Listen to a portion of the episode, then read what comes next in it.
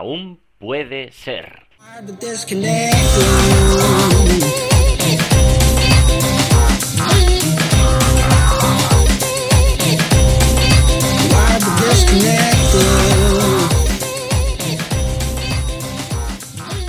Hola a todos, ¿qué tal? ¿Cómo estáis? Otro programa más aquí en el podcast de Aún puede ser. Como ya sabéis, pues un programa en el que hablamos de, emprendimiento, emprendimiento online, emprendimiento digital o, como sea. Y este programa es especial porque se está grabando en Dublín. Eh, yo soy Samuel Acera, estoy aquí en un programa de emprendimiento en, en Irlanda, eh, un programa de mentorizaje, eh, se llama European Coworking, ya lo hemos hablado en otros episodios anteriores.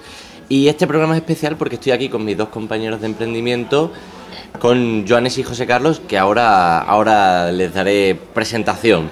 Así que nada, estamos en una charla de, esto es una charla de cafetería, así que se escucharán pues por ahí ruiditos de gente hablando, gente tomando café, charlando y demás, pero espero que no dificulte la grabación, porque era una grabación que o hacíamos ahora o, no hacíamos. Hemos estado en Cork, hemos venido un día a un evento, em, un evento aquí en, en, Dublín y en un momentito que hemos encontrado aquí para, hacer el podcast, pues aprovechamos, aprovechamos el tiempo que, tenemos para hacerlo. Entonces nada, eh, bueno, os doy la palabra con vosotros por mis compañeros. José Carlos Cipollones. Buenos días, Samuel. Eh, habla, habla más alto porque el, el móvil Buenos días, Samuel, y, a todos los oyentes. Un saludo. Y con nosotros también Yunes.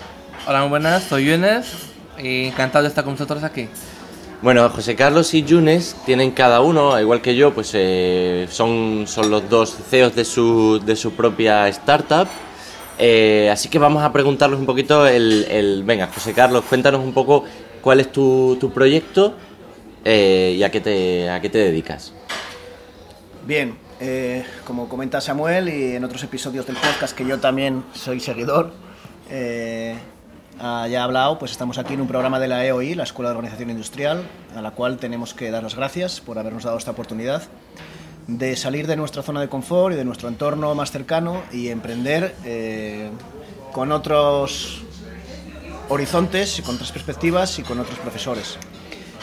yo tengo un proyecto que consiste en desarrollar una plataforma de comunicación, un sistema inteligente realmente de comunicación bidireccional para grandes entidades que lo que se pretende es que tengan un punto central desde el cual puedan dirigir todo lo que esté relacionado con la comunicación hacia su público, que son públicos concretos y determinados. Estamos hablando de eh, ayuntamientos, por ejemplo, eh, grandes clubes o asociaciones o federaciones, lo que son comunidades que tienen un público muy concreto, muy grande, una amplia base, tienen problemas de comunicación porque el marketing y el departamento de comunicación no es su actividad central, están sobrepasados y bueno, necesitan modernizar, centralizar, eh, optimizar y gestionar de una manera más eficaz todo lo que está relacionado con ello.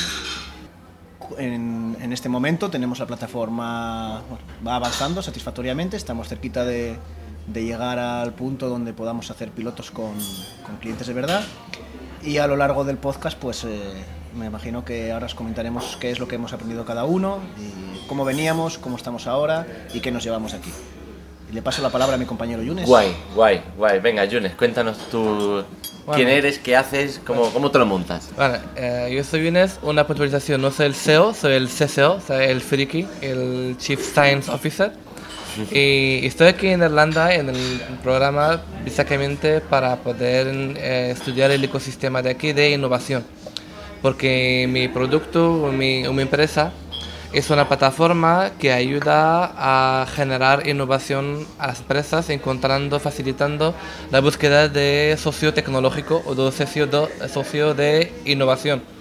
Eh, normalmente las grandes empresas eh, tienen un departamento de de innovación y le suelen dedicar unos 40% de su tiempo indagando, buscando startups, buscando innovación, buscando ese socio que les da esa diferenciación para poder mantener su, su mercado o, o, ganar mejor market share.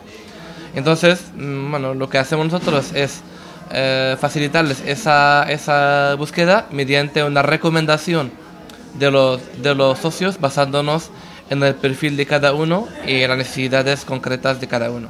Es la gente o las empresas, más bien, se registra en nuestra plataforma y nuestro motor de, de recomendación les va dando, recomendando el, el partner adecuado, teniendo en cuenta la madurez de cada, de cada proyecto. Usamos lo que se llama Technology Readiness Level, que es una escala internacional que te indica la madurez de tu, de tu tecnología o de tu, o de tu producto.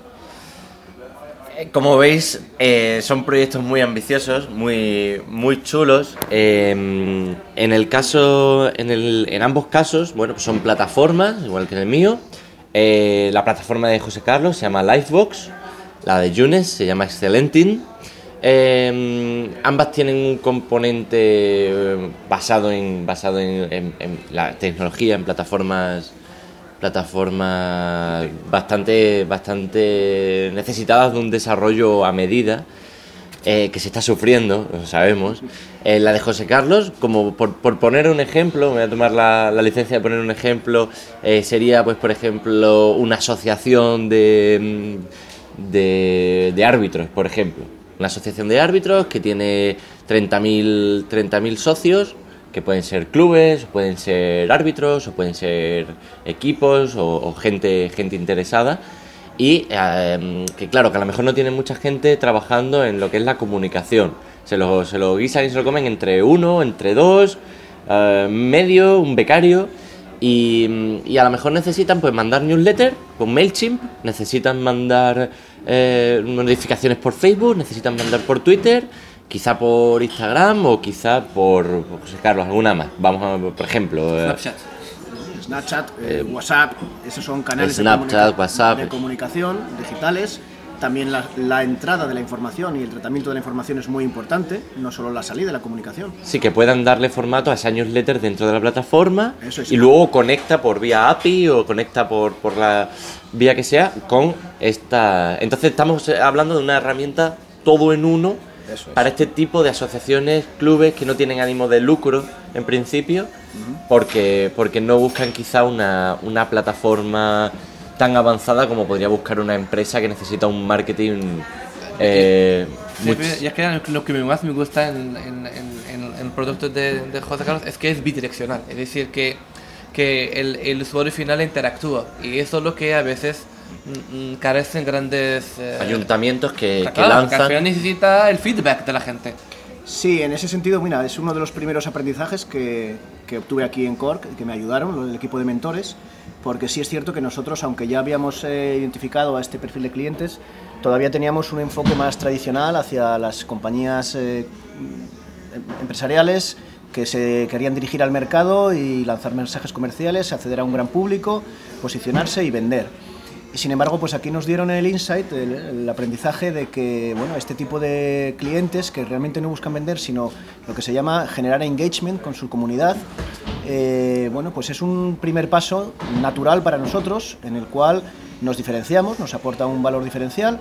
Eh, a ellos les damos una herramienta de la cual no disponen porque lo que hay en el mercado generalmente está orientado precisamente a las compañías que buscan vender y eh, bueno, pues eh, tiene que ser bidireccional, porque para generar esta conexión y este engagement con su público, es tan, importante es que la entidad, la organización, la asociación, nuestro cliente, vamos, se dirija a su público y le dé exactamente la información que a él le interesa, a su público le interesa, en el formato que a él interesa, por el canal que le interesa y exactamente en el momento que quieren como que de la misma manera reciba el feedback de eh, su, masa social, de su público, diciéndole qué, le parece bien, qué le parece mal, cómo no, y puedan pues, obtener aprendizajes, insights sobre los cuales seguir trabajando y generando satisfacción. Agradezco lo que comenta mi compañero Yunes, eh, pero sí, fue un pequeño pivotaje que hicimos aquí, eh, a largo plazo, con vistas a largo plazo, iremos trabajando en ello. bueno, estamos contentos con ello. Guay, guay.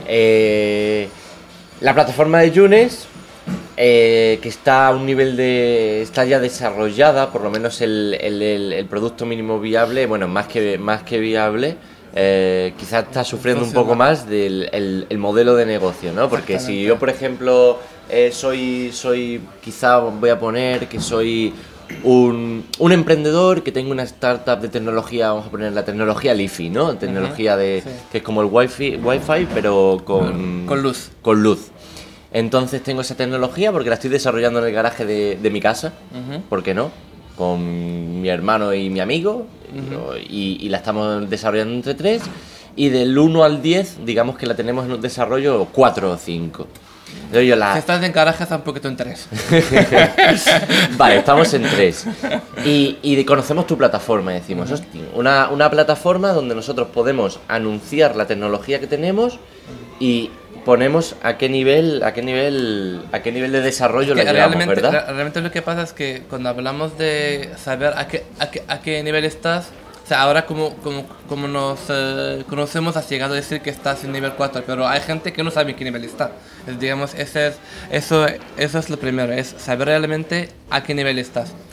Y, y, y lo, y lo segundo es, sabiendo el nivel en que estás, te recomendamos al partner que te ayudará a llegar al mercado. O sea, con un algoritmo vosotros capaci- capacitáis a la plataforma de recursos para que sepa en qué nivel está la persona que carga la información. Claro, en cuanto ellos cargan el, el- el perfil, la plataforma te dirige a un cuestionario auto- auto- automatizado que tiene por detrás un, un algoritmo que nos permite que en seis preguntas sepamos en qué nivel estás. ¿El algoritmo quién lo ha desarrollado?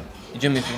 El algoritmo lo has desarrollado tú. ¿Qué, Sí. qué back- o sea, el proyecto, ¿qui- ¿quiénes lo lleváis? ¿Qué, qué equipo tenéis ahora mismo? El, el equipo somos eh, dos eh, científicos Vale. que, que conocemos eh, bien el mundo de la tecnología y de la, y de la innovación. Toda la parte de código, la parte de, de- de picar, la subcontratamos. Sí, Entonces vale. nosotros diseñamos el algoritmo, Ah, pero, pero convertirlo en código, en lo que se llaman los eh, árboles de, de, de- de decisión de if, if, if, Sí. pues, pues eso lo hace un técnico que pueda mejor Guay. hacerlo. Entonces nosotros hacemos el algoritmo y ellos hacen Es que estamos hablando de un equipo que tiene no uno, sino dos doctores en, en física y biología, ¿verdad? Exactamente, sí. Claro, o sea, estamos hablando de, de coquitos. Tengo una mezcla un poco rara.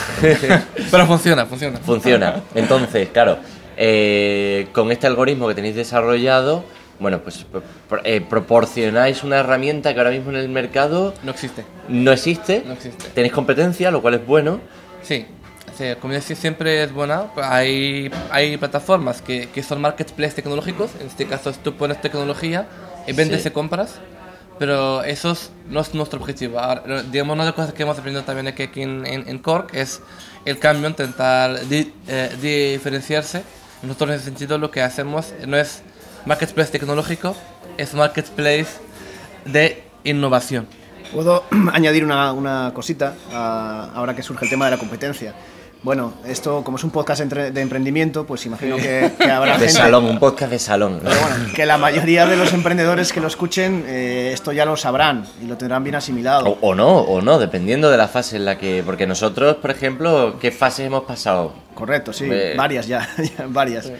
Pero en ese sentido el mensaje es muy claro. Eh, en primer lugar, por muy genial que creas que es tu idea eh, y muy única y exclusiva, tienes competencia. Seguro que tienes competencia. Si no la tienes o crees que no la tienes, primero es que no la has descubierto, no has hecho bien tu trabajo. O no conoces tu propio producto. no conoces tu propio proyecto o proyecto. Y segundo, si no la tienes, es una mala noticia. ¿eh? No hay nada mejor que encontrar competencia y ver que les va bien. Eso es lo que más valida tu, tu propia idea y tu propio proyecto. Y además lo que más te va a enseñar. Más rápidamente te va a enseñar eh, por dónde tienes que, puedes dirigir tu camino. Ah, ahí entramos de lleno en los primeros compases de este programa en el que nos hemos eh, metido, porque hemos tenido además muy buena suerte, hemos conocido, bueno, hemos conocido un poco pues eh, El el, ecosistema. el ecosistema de, de Cork y hemos caído con unos mentores que la verdad son top, mm, top, eh, vamos a decir, europeos. Sí. Son top europeos. O sea, estamos hablando de gente. O sea, hemos tenido el, el- el gustazo de trabajar con gente que se, que se codea con Bosniak, o sea, cofundador de Apple, que se codea con, con el cofundador de Stripe, Sí. que se codea con el, el, el fundador del otro día me con- contaba Eileen, la mentora, que, que, que, que había nació venido había venido con, con el que había estado y que había conducido, le había traído a casa al, cof- al fundador de Raspberry Pi. Sí. donde nació el Coder Dojo. donde hemos conocido lo que es Coder Dojo, pero que es mundialmente conocido, y hemos estado en las oficinas donde nació Coder Dojo, que es una, una fundación de, hecha para niños de entre 12 y 17 años que quieran aprender a programar y está por todo el mundo, y en, vamos, en Madrid, en Cáceres, en, hay en 64 países me parece que tienen Coder Dojo, 69. o 69 países, una, una locura. Y, y hemos tenido la suerte de trabajar con gente que ha trabajado en proyectos de, de startups que luego se han convertido en, en en proyectos colosales. Estamos hablando de gente que, que asesora, eh, gente que mm, Las multinacionales. asesora multinacionales, que cobran un pastizal por, por, aso- eh, por, por asesoramiento de Asesora multinacionales, gobierno también, ¿eh? asesora gobiernos eh, con unos perfiles senior muy, muy potentes y que, y que además tienen un porcentaje de startups que viven más de 5 años, que esto es una locura, del cuánto era, del 85. 85%. ¿Qué pasa? Claro, tienen un, un 85% que es alto- altísimo porque no admiten a cualquiera. Te hacen un estudio. Esta gente que estábamos hablando, te, que nos ha pasado a nosotros, a la primera mentoría te desnudan con tres preguntas, Te dejan en pelotas. te dejan en pelotas. te hacen temblar todos tus esquemas, todos tus planteamientos acerca de tu startup. Y, lo- y te enfocan, principalmente podemos hablar un poco del enfoque que nos han, nos han dado de, joder, porque estamos hablando, vale, yo eh, pues eh, tengo 26 años, este quizá es mi, mi quizás segundo proyecto, por así decirlo, eh, de emprendimiento, pero el, quizá el más serio que, el que más tiempo me ha llevado. Y, pero, pero estamos hablando de que, de que Yunes, tú, por ejemplo, tienes un background tremendo, eh, quizá no como emprendedor, pero, pero a nivel de, bueno, pues has hecho un doctorado, te has, te has tenido que mover muchísimo, y qué cambio de mentalidad Sí, dirigido equipos. en, un- en cinco semanas. Sí, dirigido equipos, trabajado en empresas, en startups, pero aquí, digamos, cuando te metes en, en, en, en un boost, en una aceleradora de, de, de ideas, en este caso el que hemos tenido, en el que nos han hecho validar cosas y distribuir otras, el cambio es, es, es, eh, es, eh, tremendo. ¿A ti te ha pasado lo mismo, José Carlos? Tú has estado en el campo de, de la empresa muchos años, de, de- has estado de, de director comercial de empresas de empresas multinacionales, si no, si no me equivoco, o, Sí, sí, o sí. con muy potentes, Sí, sí. Y, y- y también tienes un background ahí, telita. Entonces, en cinco semanas, ¿qué, qué, qué cambio de mentalidad o qué perspectiva te han dado que, que en España quizás no, no has percibido? Bueno, pues voy a intentar eh, resumir, eh, porque si no podría hablar demasiado tiempo. Eh, básicamente, quizás se puede concretar en cinco o seis mensajes clave, clave absolutamente vitales. Pero el cambio de mentalidad es total y el cambio de enfoque es total. Aunque hayas trabajado en multinacionales, en empresas o como mi compañero que hayas dirigido equipos y tal, nunca tienes una visión global y general de lo que es emprender como la que esta gente te transmite en, nada, express. Es decir, eh, un concepto general de por qué estás haciendo esto, para qué lo estás haciendo y por lo tanto cómo lo tienes que hacer desde el primer momento. ¿no? Es decir, esto no se trata de crear empresas, crear negocios, de vamos a ver hacia dónde llego, si vivo de esto, si me va bien.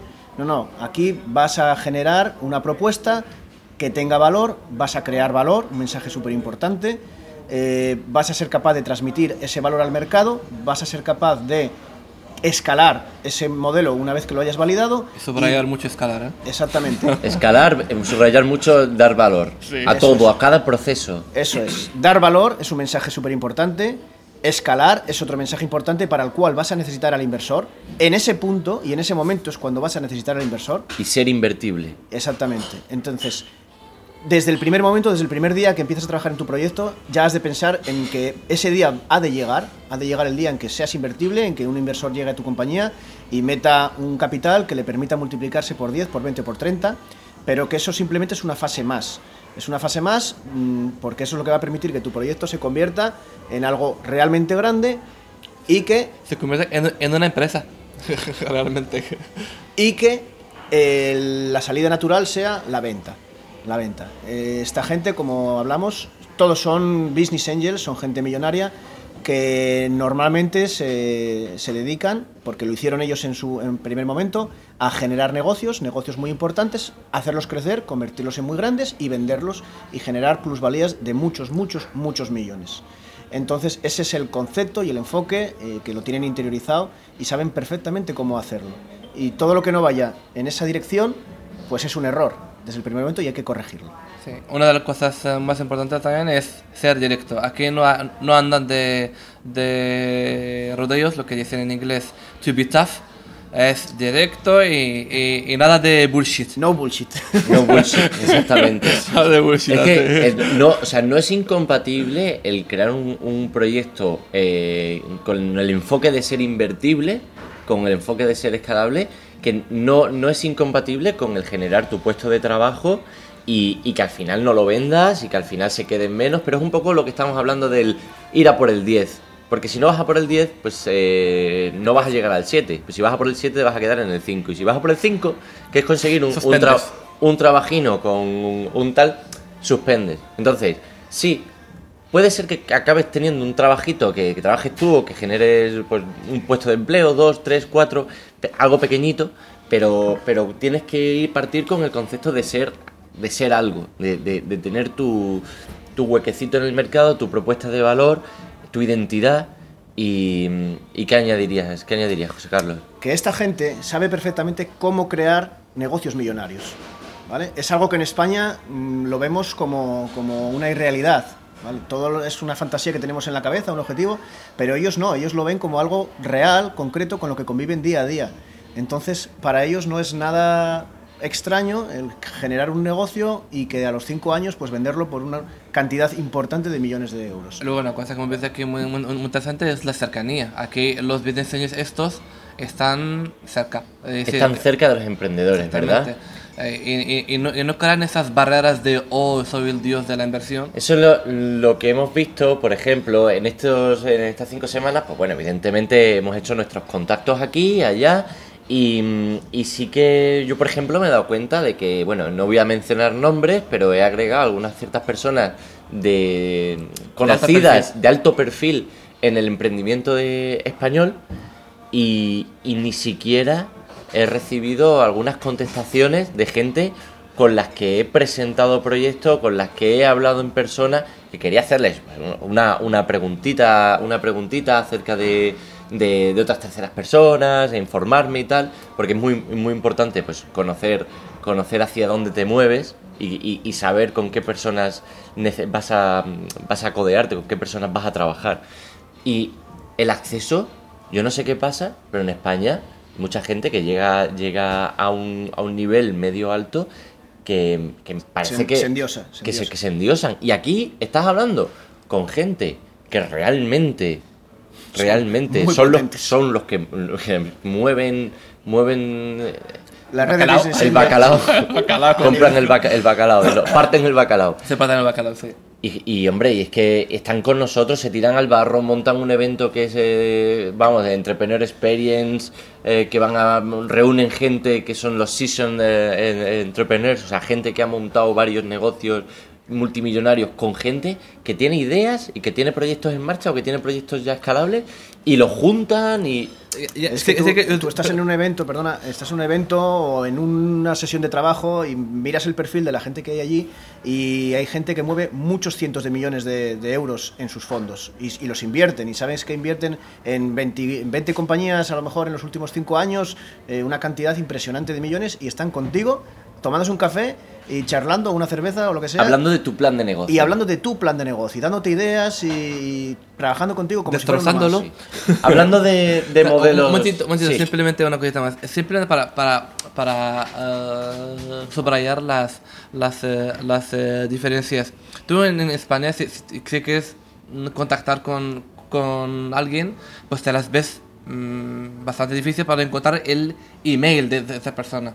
Aquí no, aquí los emails están a tiro. O sea, todos tienen el email claritos en sus páginas web porque son accesibles.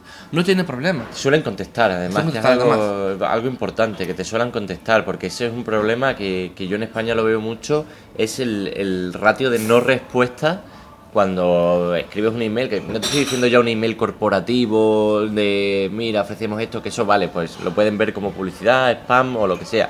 Y hablando de un email cercano, de, oye, de, persona a persona, mira, yo soy un emprendedor, tengo este proyecto y quiero saber tu punto de vista acerca de esto o acerca de, bueno, o, me gustaría que me que me recomendaras algo. Eso cuesta en España muchísimo y aquí, oye, vosotros habéis estado reunidos con gente del ayuntamiento, con gente de, de empresas grandes y, os habéis podido ver cara a cara. De la universidad, de, Enterprise Ireland, que son como una mezcla de INISA y CDC en España son accesibles, no hay ningún problema. Yo en este, en este caso eh, voy a citar a un conocido que es una, un excelente emprendedor. Eh, de hecho, pues, ganó el año pasado el, South Summit en Madrid, que es Alejandro Artacho, de Spot Home. Desde aquí le mm. mandamos un saludo. Sí, sí, yo Samuel, Samuel también le conoce. Un crack. Exactamente. Y bueno, pues en uno de los actos donde coincidimos, él dijo una cosa muy clara, y es que desde el primer momento, cuando ellos habían validado su modelo de negocio y habían comprobado que efectivamente vendían, automáticamente salieron de España y vinieron al Reino Unido. Eh, y que si no lo hubieran hecho, pues nunca hubieran despegado, nunca hubieran sobrevivido. Eh, siempre te queda un poco la, incertidumbre de a qué se referiría y por qué. Eh, yo no quiero ni mucho menos criticar el, Estado español, de la comunidad de startups española, porque hay gente muy importante y gente muy buena con toda la mejor voluntad, trabajando muy duro para, para ayudar. Pero claro, cuando vienes aquí y ves ciertas cosas, eh, se te abren los ojos y lo comprendes. Sería aquí realmente la gente que sabe de esto, la gente que sabe de emprender, porque ha emprendido, porque ha hecho negocios, porque los ha vendido, se ha hecho rica y sigue haciendo negocios todos los días, creando empresas, ayudando a los startups y lo disfrutan, esta gente está aquí y se pone contigo a trabajar y te ayuda a levantar tu startup. Mientras que en otros sitios de Europa, a lo mejor no lo sabemos, Europa es muy grande y este programa es europeo, nosotros conocemos la, la parte de España. En la parte de España tú emprendes solo y el inversor, por ejemplo, que es un error del, del, emprendedor, es perseguir al inversor, verlo como un objetivo que es el que a mí me va a ayudar y me va a salvar, eh, es un error, está totalmente de acuerdo. Tú tienes que generar valor, crear tu, tu negocio y cuando sea invertible serás tan atractivo para el inversor que ya será él el que se interese por ti. Pero eh, en, ese, en ese caso, estas personas están aquí disfrutando, ayudando y conviviendo día a día con los emprendedores. Y esa es la, gran diferencia principal. Hablando mm, de, modelo de modelo de negocio, por entrar un poco en faena de las cosas que nos han ido metiendo tralla, ¿eh? ¿Qué pasa con los modelos de negocio? ¿Cuál es la primera dificultad, que es quizá una de las primeras dificultades que se encuentra uno cuando tiene una, una idea eh, tiene una idea pues muy chula porque quiero hacer un marketplace de esto, de lo otro, quiero poner en contacto a esta gente con esta gente porque hay una necesidad, porque hay un dolor, hay un, pain, ¿no? O hay una... Eh, bueno, vale, el valor está claro, pero luego de pronto te encuentras con la faena de quién está dispuesto a pagar, por esto. Y, es una de las primeras cosas que nos han dado a los tres, a los tres caña, pero... pero... ¿Quién y cuánto? O sea, caña del valor del, modelo de negocio y caña por la primera venta. ¿Por qué empezamos? Por la primera venta. Y creo que la primera venta es lo más importante. La primera venta, la primera venta es, es, clave. Eh, ellos dicen, tú tienes que tener en cuenta, o sea, cuando estás bien, bien, ah, bien ahogado y tienes que ir a esa, a esa reunión y con el objetivo de no, no salgo de esa reunión sin lo que llaman ellos el, el shit, sin la hojita firmada de qué compromiso hay y si tiene una cifra encima, pues mucho mejor. Porque esa primera venta es la que te abrirá las puertas para poder seguir adelante. Y el concepto que nos, nos ha gustado aquí, y eh, es un poco difícil aplicarlo en, España, es que tu primer comprador no está comprando el producto al 100%, sino que es un co-desarrollo mm, contigo. Entonces, esa, esa filosofía de que lo puedes vender a medias es lo que cuesta pero también es cuestión de, de mentalidad y nosotros aquí hemos aprendido de cómo hay que defenderlo para poder darle valor a ese no producto completo para que el que está enfrente lo vea atractivo y que se, y que se meta contigo. Y creo que esa es la clave, es hacer que, que el que está enfrente le ve valor, vamos a pasar a la parte de valor, a ese producto y que, que vea que él pueda ganar aunque ahora mismo no está al 100%. que se suba a la ola eh, cuando la ola es muy chiquitita, pero que, que vea que la ola esa puede ser potente y que, y que gana más dando un primer paso, subiéndose y poniendo su, su firma ahora, ahí, ahora que más tarde. que más tarde. También hay que ayudar a que eso, a que eso pase con una propuesta de valor eh, Bastante buena. a- bastante buena a ese inicio. Eh, entonces, claro, eso se hila un poco porque también hemos estado haciendo con el plan económico financiero, el plan, el plan, de, el plan eh, que yo era algo que, que no, no había tocado nada, no, no tenía ni, ni puñeterísima idea de cómo proyectarlo, pero, pero claro, bueno, en mi proyecto ya, ya sí tenemos ventas, es más sencillo. A vosotros eso os ha tocado las narices bastante porque como no tenéis ventas y no tenéis todavía los precios, eh, van... eh, Están, construyéndose, está Están- construyéndose, están, están- bailando. Están bailando, están bailando, sí. Eh, claro, es más, es muy complicado. Pero ese, ese ¿cómo, cómo lo definía Michael? El, el- en vez de hacer un plan financiero a, a dos años, Haz hacer un plan de acción. Un plan de decir, acción. los planes financieros salen de los planes de acción y no al revés. O sea, él lo que nos transmitió fue no me pongas cifras aquí que no sabes de dónde salen y luego y vaya a saber si las consigues o no o qué haces para conseguirlas, sino trázame un plan de acción con acciones concretas que vaya de lo general a lo particular. Por ejemplo, voy a hablar con 50 alcaldías. Exactamente. Eh, voy a visitar, voy a, a tal- a tantos potenciales clientes, Con línea tantos de a la tiempo. semana. Y con línea de tiempo. con sí, una sí. línea de tiempo. Eso, claro, eso ya, eh, en, en mi caso, por ejemplo, yo sí que lo he podido hilar a números. ¿Cómo lo he hecho yo? Pues mira, he cogido un plan, eh, una plantilla, eh, me la pasó Yunes, muy buena, ya, ya estaba pre- preparada para... Además me he hecho una grandísima mano, que luego le eché yo ahí un vistacillo a su, a su web para... Ah, Así entre, entre- intercambio de intercambio favores. de favores.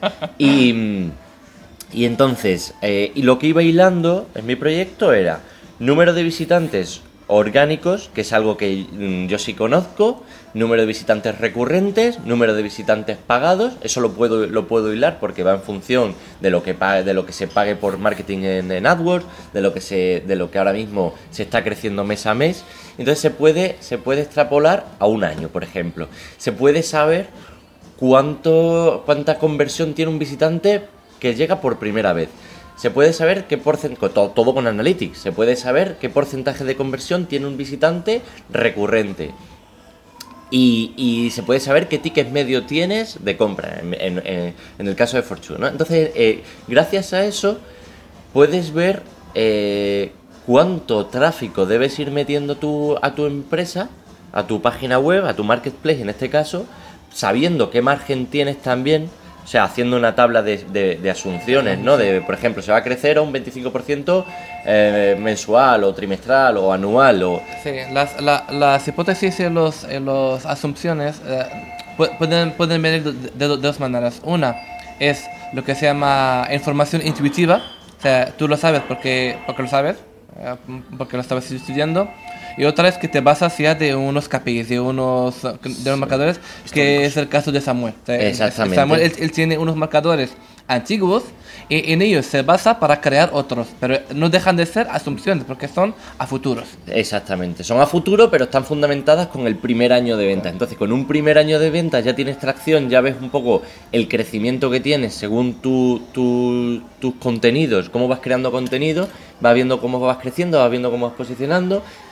Vale, Y- pero en tu caso, eh, tú eres en ese sentido una En ese excepción sentido, como sí. emprendedor. Normalmente los emprendedores, la mayoría, cuando empiecen, no van a tener ese histórico de un año de ventas para De- generar. puede, ser- puede ser que no, pero ahí volvemos a lo mismo, las asunciones, es decir, Eso. puedes coger, si estás montando un e-commerce, puedes coger las asunciones Del mercado, del del mercado. sector. que ahora mismo, por ejemplo, el sector de e-commerce tiene una, una conversión de primer visitante del 0,20% aproximadamente, Ajá. o de, de una conversión global que tiende casi al 1%, pero que está más bien en el 0,88%, algo así. Eh, puedes tener la asunción de que, de que bueno, de un que, crecimiento de que orgánico de 25 o lo que sea también. según, según los posts que crees, pues, eh, o según la, la tendencia que tengas en redes sociales, si tienes una determinada atracción, si tienes un deter- por- si no estás vendiendo un producto en tu web, pero asumes que tienes un 1% de conversión, dices, cuando tenga mil visitantes diarios, de eso voy a tener 10 ventas diarias. Y luego, sí. Básicamente que tus asunciones las tienes que basar y las tienes que justificar en hechos concretos. Pueden ser tuyos específicos porque tienes información ya de tu negocio y si no la tienes, entonces de tu sector. Mueves el culo y buscas. Exactamente. Y tienes que investigar y saber y explicar porque cuando tú ese plan financiero te pongan en pelotas otra vez y te digan que lo justifiques y que lo defiendas a capa y espada, pues no te pueden poner colorado a la primera de cambio porque te lo has inventado y no sabes de dónde sale. Sí, sí, aquí te daban, te daban, o sea, a mí me han dado los morros diciendo, ¿cuántos visitantes tienes, cuántos usuarios tienes al año? Y yo, eh, ¿cuántos, yo qué sé, bueno, el ticket medio sí que lo sabía, pero ¿cuántos, mm, cuántos euros has facturado en el primer año? Y, y a lo mejor ese dato, yo sé lo que he facturado mes a mes, pero el, el global no lo sabía. Y dicen, no, tus números los tienes que cabeza. conocer al dedillo, en la cabeza. Y luego una, una cosa, el- estas asunciones, lo bueno es que los tengas en una hoja aparte, o sea, de- dentro de lo que es el Excel, eh, vinculados, y así se pueden modificar mes a mes, o se modificar año a año. De cuando tienes un nuevo input, lo puedes modificar y puedes incluso jugar para ver el impacto de esto sobre tu, tu plan. Si dices, si, si dices que tienes eh, una asunción de un, de un 20, y si la cambias a un 30 o a, o, o- a un 10, pues eso se tiene que reflejar realmente cuánto afecta a tu, a tu modelo. Exactamente. Es, es muy chulo. Yo cuando me he puesto con ello, he hecho ya los dos primeros años, cuesta mucho evaluar qué sueldos vas a poner, ah, cuándo vas a empezar a pagarte un, un 20% de tu sueldo para empezar a ir tirando, a quién le vas a, a qué equipo vas a meter, cómo lo vas a ir Oh, metiendo. equipo, equipo. Hay equipo. Equipo, ha equipo. sido, Ay, equipo. ¡Ay, el equipo! el equipo es una cosa que nos han dado mucha caña también ah, aquí. eh, es algo que mm, empieza, yo creo que muchos emprendedores empiezan con una idea del equipo muy soñadora. Todos pensamos que, mm, que todos vamos a tener una implicación que va a ir aumentando con el tiempo, que, te vas a complementar súper bien, que las funciones que cada uno tenga va a ir, van a ir cumpliéndose, pero la realidad eh, desgraciadamente es que cuando ves que, eh, vas montando un equipo, se, va, se van viendo como si fueran las, partes de una maquinaria qué, qué partes fallan. Cuando, ya llevas el- estás al 100% con el proyecto, te das cuenta completamente de, de qué funciona, qué no funciona. Y, y eso, eso es muy importante, refinar el equipo, mm, eh, hacer, hacer buen equipo, es... eh, suena un reloj por ahí. Estamos Sí. teniendo ruidillos, pero es que estamos en una cafetería. Y el problema con las startups españolas, si me permites, es que nosotros hasta ahora, es lo hemos aprendido aquí, solo tenemos dos maneras de enfocar la construcción de equipos. ¿no? Eh, eh, o tienes dinero y contratas a gente y la pagas para que te ayude a desarrollar tu proyecto, o como no tienes dinero, pues le vas ofreciendo a todo el mundo por ahí un porcentaje de tu empresa para que se suba al carro. Eh, craso error. Error.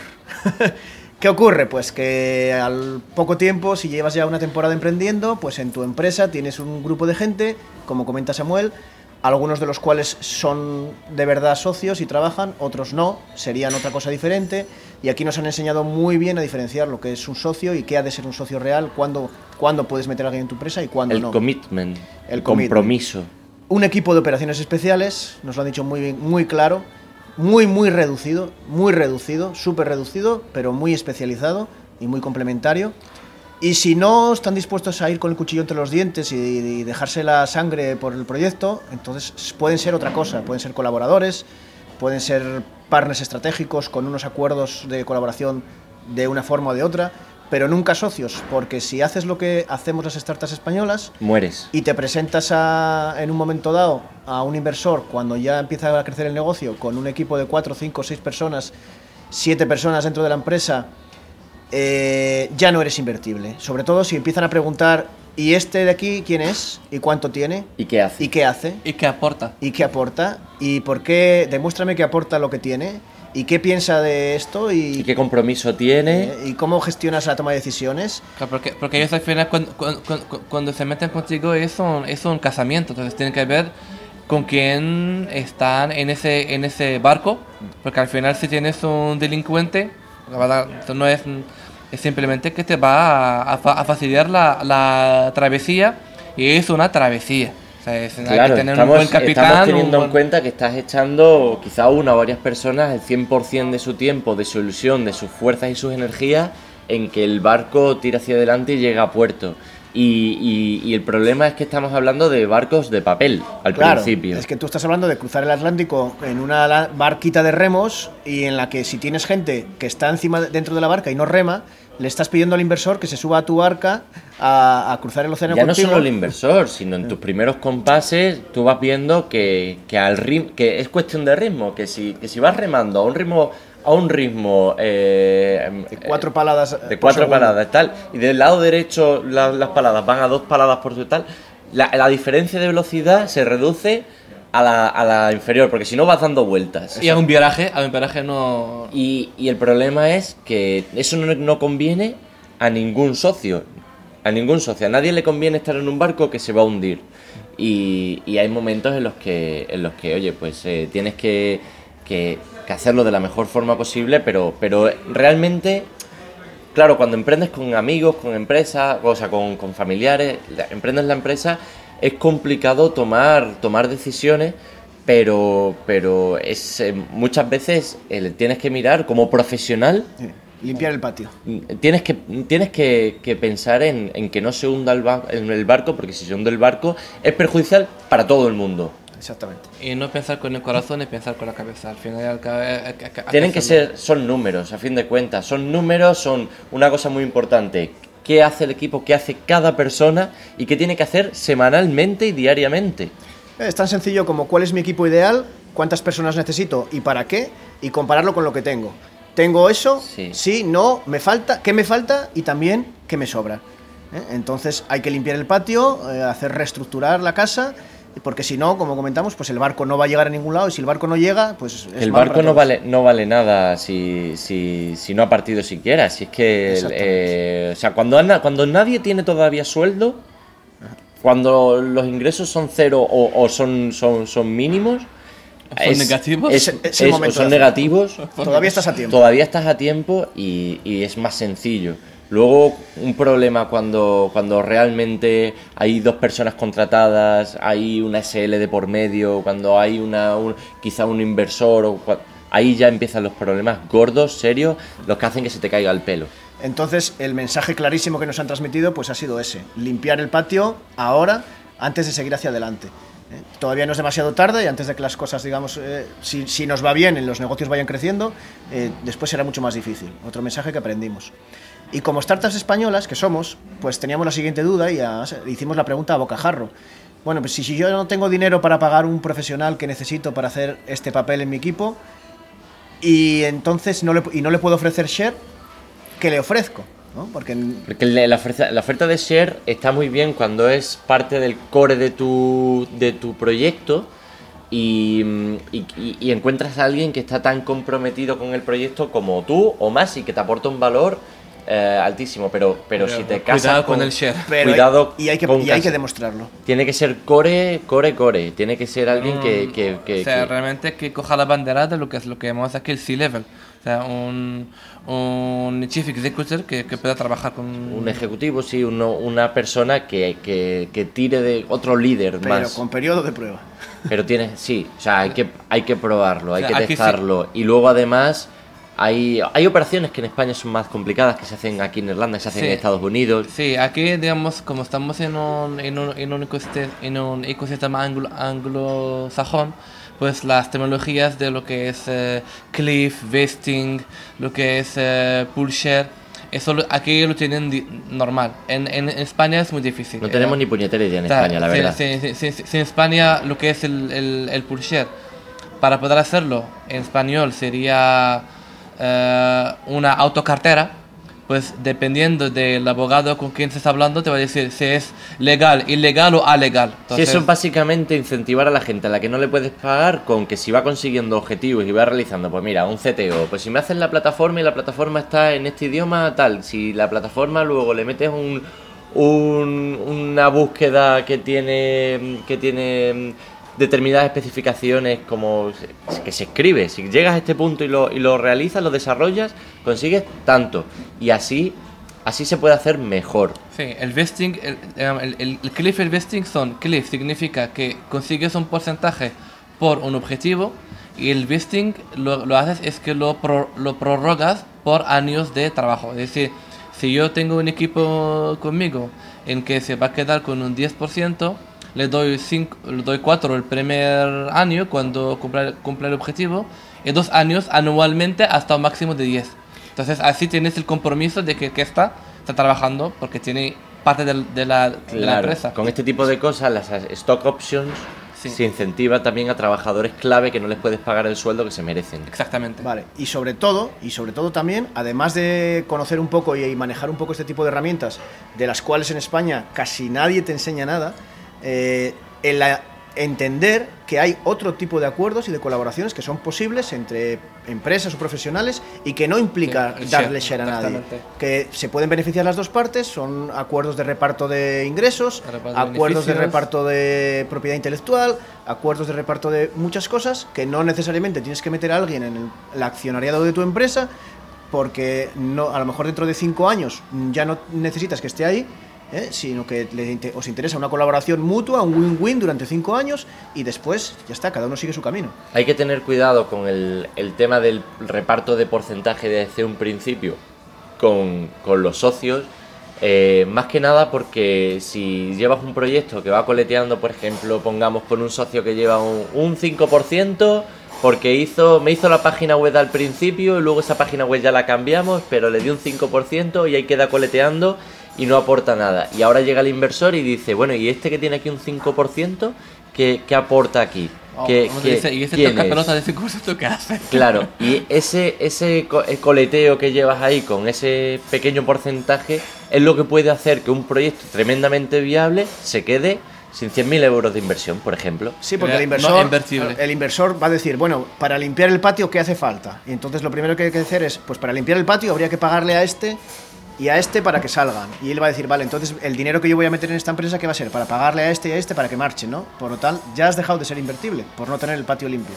Claro, es, es bastante complicado, es una cosa que quizá yo, eh, tragando podcast, vídeos y, y tal, he oído hablar poco acerca de reparto de porcentajes, de justificación de cómo meter socios en la empresa y de la cual yo creo que hay mucho contenido eh, y muy bueno que generar, porque la verdad es que encuentro carencia o encontramos carencia de ese contenido, por lo menos en español. Total. Sí, en español, sí. En español. En, en- en inglés hay, pero en español carece mucho y porque no tenemos referencias de cuidado con las diluciones. La gente no sabe lo que es que a la, al, si, si en una primera ronda te quedas ya con un 40% o con, o con un 30%, ya, ya, ya no eres invertible. Sí, o sea, estamos hablando, definamos ese 30-40%, estamos hablando del grupo emprendedor. Pongamos una, una empresa que a la El, inversión, el que, el que lidera. el, el grupo que lidera, pues pongamos que son tres personas, ¿no? Un CEO, un CTO y un CMO. Y están con un proyecto y mm, de pronto con una o dos rondas se quedan con menos del 50%.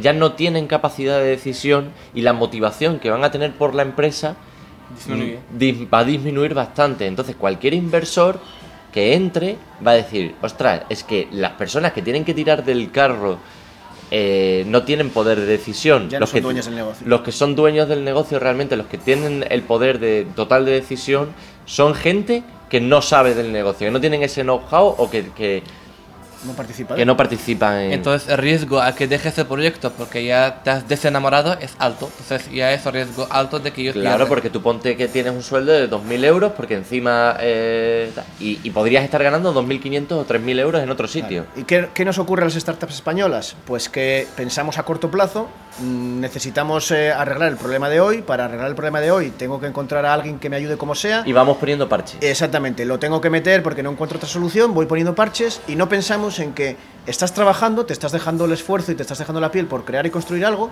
pero que si lo haces mal, si al final resulta que tienes éxito y lo levantas, entonces todos esos errores y todos esos parches se van a venir en tu contra y te van a morder, como nos dicen. Entonces vale más intentar, aunque sea un poco más difícil y lleve un poco más de tiempo, construirlo, pero construirlo bien, sólido, limpio desde el principio, para que si Si lo consigues, si no lo consigues, pues oye, aprendiste y coges otro, otro, otro proyecto y lo con, arrancas otra con vez. una buena base. Pero si lo consigues, que no lo hayas conseguido con demasiados lastres hipotecas. Vamos a hacer un resumen, si os parece, ya para, para acabar. Podemos hacer un resumen en cinco minutos de los documentos que hemos hecho y lo que nos han ayudado. Por ejemplo, mm, a ver, documentos que hemos hecho, que hemos preparado en este... en es- hemos hecho Matriz de competidores. la primera semana una matriz de competidores. ¿Eso qué es? Es una matriz en la que vas poniendo los competidores que tienes de izquierda a derecha, de más importancia o más competidor a menos competidor, y las características que tienen esos competidores en rojo o verde, si las tienen o no.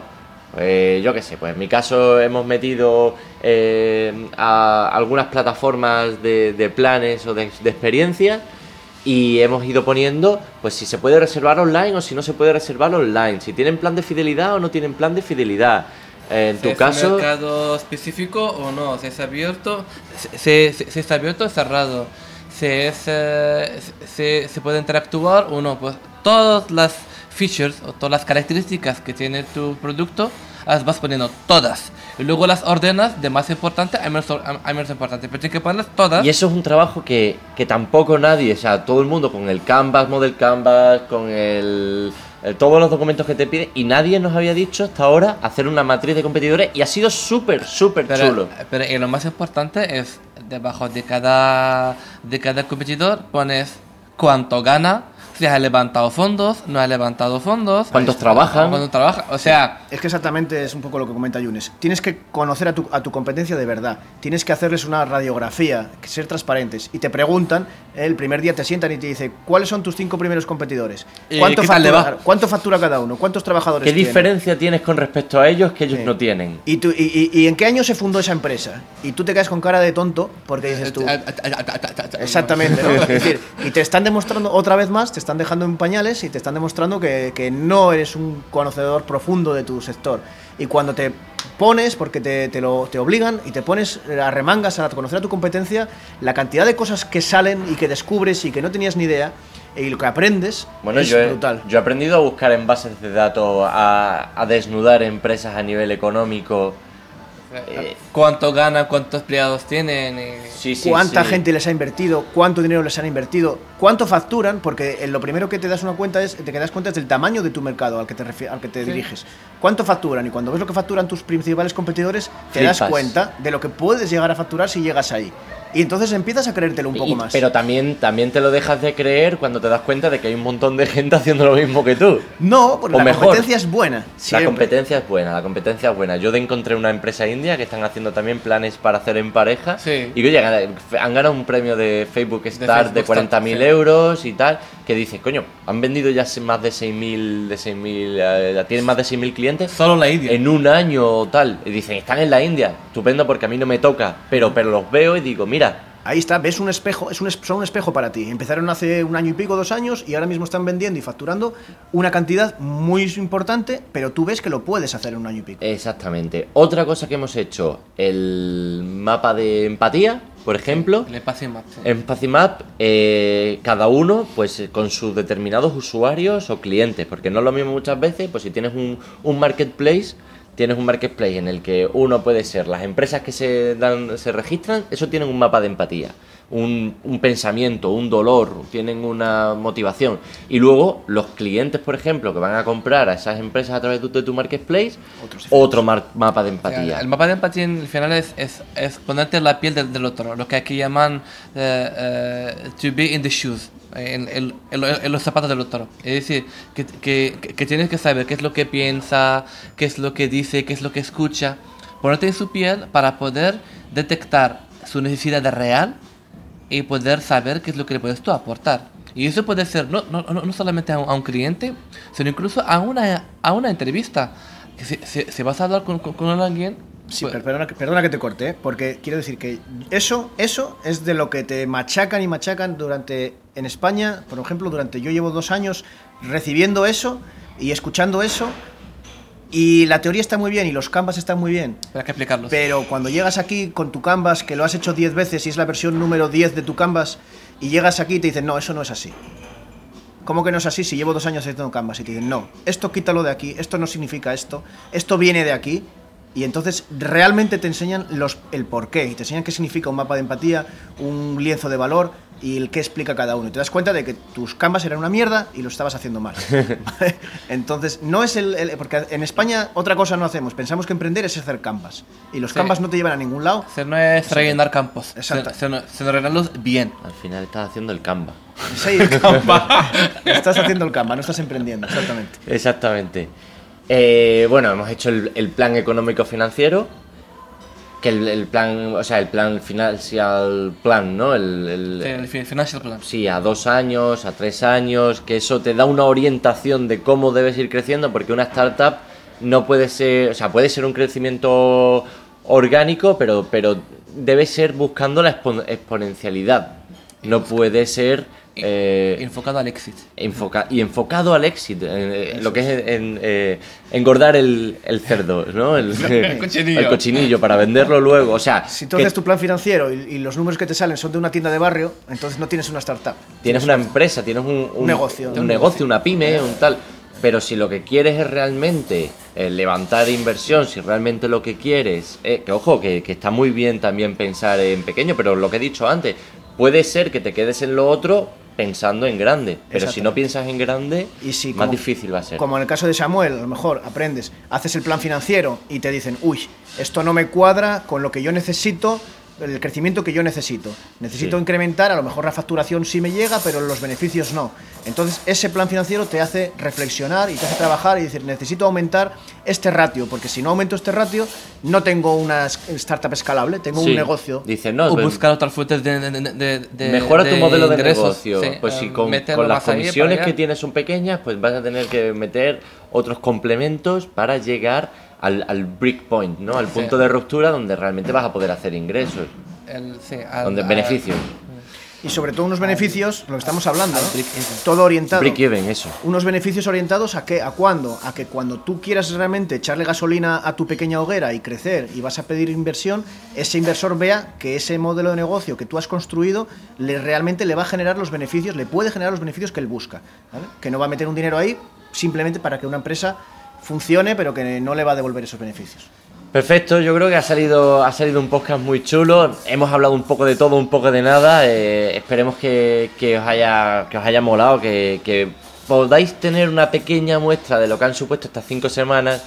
Lamento mucho no haber hecho más podcasts, esto, no haber cumplido, pero es que eh, aquí está, estamos en una cafetería aprovechando al máximo la experiencia y, hay gente que, hace podcast, que, sigue una rutina, yo ya me conocéis, pues va saliendo cuando va saliendo, pero, pero también eso es lo chulo, que, que, que se, sigue, se sigue manteniendo, que, que si trato de, de que la información, eh, aunque, sea, aunque sea muy, quizá una charla muy dispersa, pero, pero que se puedan extraer cositas.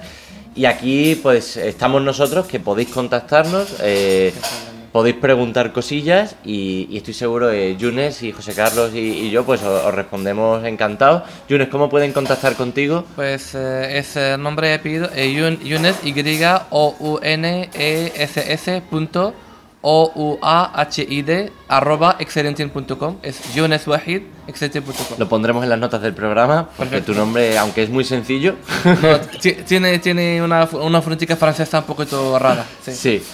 Bueno, en mi caso es más fácil, es mi nombre José Carlos, todo seguido, en minúsculas, arroba lifebox.es, lo único que la Y, la I es Y, eh, no es I latina, lifebox.es. No obstante, estará en, en las notas también. Encantados de responder cualquier comentario, cualquier duda. Perfecto chicos, pues nada, eh, que esperemos que os haya gustado y nos vamos... Una última cosa, Sí. que lo más importante que nos llevamos, además del aprendizaje que nos han dado, es eh, la- el trato personal y la amistad de estas personas tan especiales que hemos conocido. Sin duda, sin duda, nos quedamos con una, una amistad de, de gente aquí, Y unas nuestra propia conexiones. amistad, porque no nos hemos conocido antes. y no nos conocíamos antes y tal. Bueno, nos vamos a despedir, que ya están poniendo los cubiertos por aquí casi echándonos del bar. Menos mal que no se entera. en fin, un abrazo a todos los que nos escuchen y bueno, hasta el próximo programa. ¡Chao! Un placer.